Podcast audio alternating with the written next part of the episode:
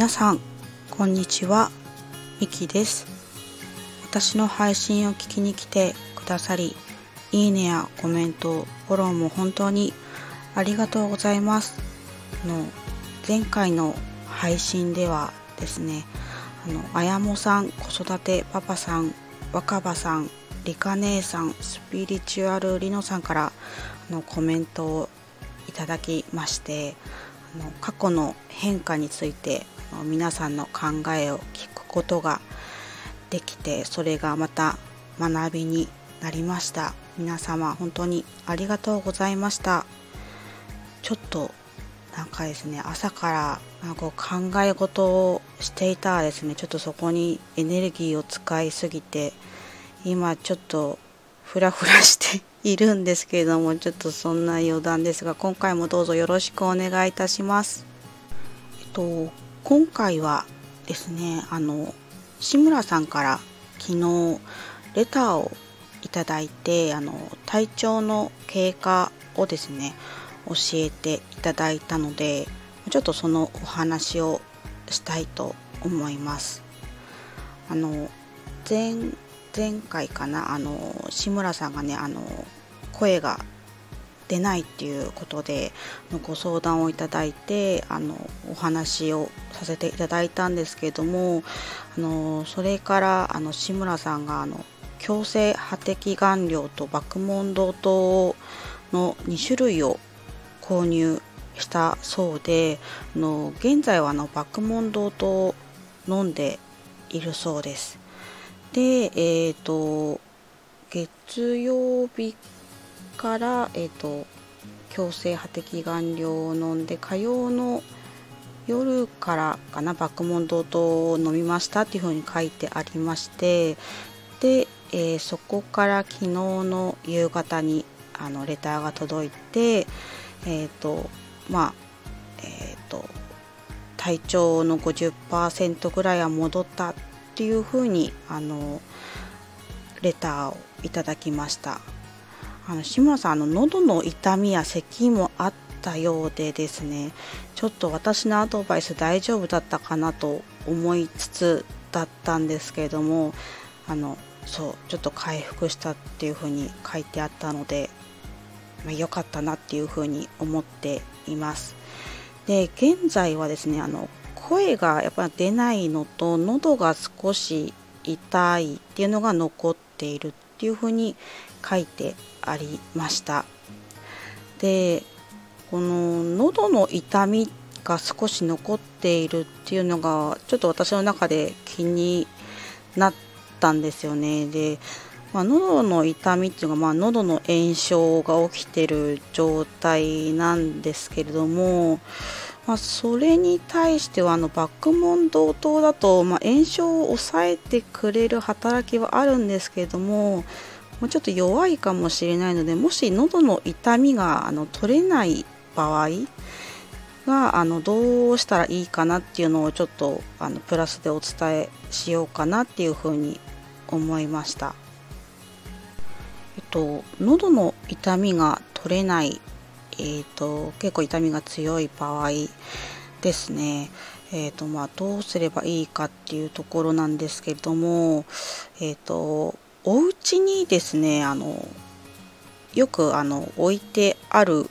かなと思うんですけども解熱鎮痛薬ですね。もしあればあの爆問堂等と併用するのがいいかなっていうふうに思います思いました。もしかしたらあの病院であのカロナールとかを処方されていたらあのカロナールを飲んでいただくかもしあの処方されていなくてあのでもまあ常備薬としてイブとかバファリンとかロキソニンとか、まあ、そういうのがお家にあればあのそれをちょっと併用するといいかなっていうふうに考えました。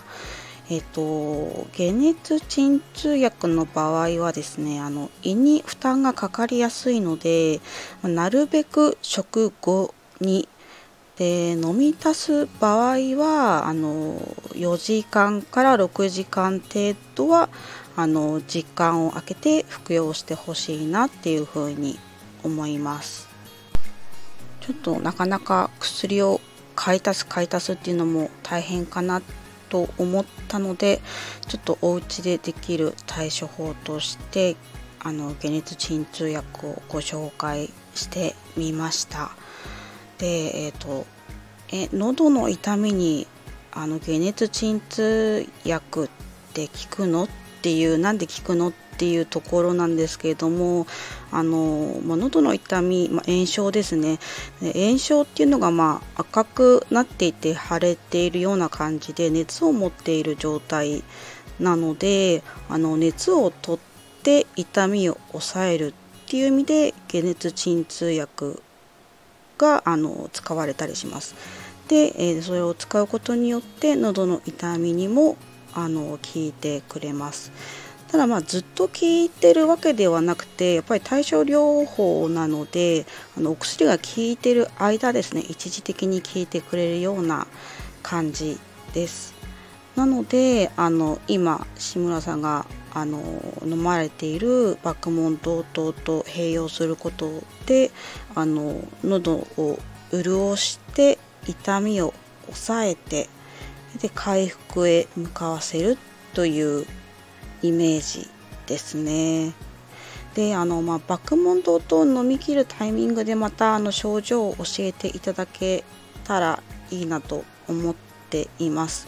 あの喉の痛みと声の場合だとあのやっぱりあの肝臓糖に切り替えるべきかちょっと悩むところなのでまたご相談いただければと思います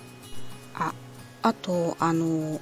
うがい薬でのうがいやあの喉飴で口の中とか喉を潤すのはあのいいと思うのでそれもまあ引き続き続けてほしいなっていうふうに思います。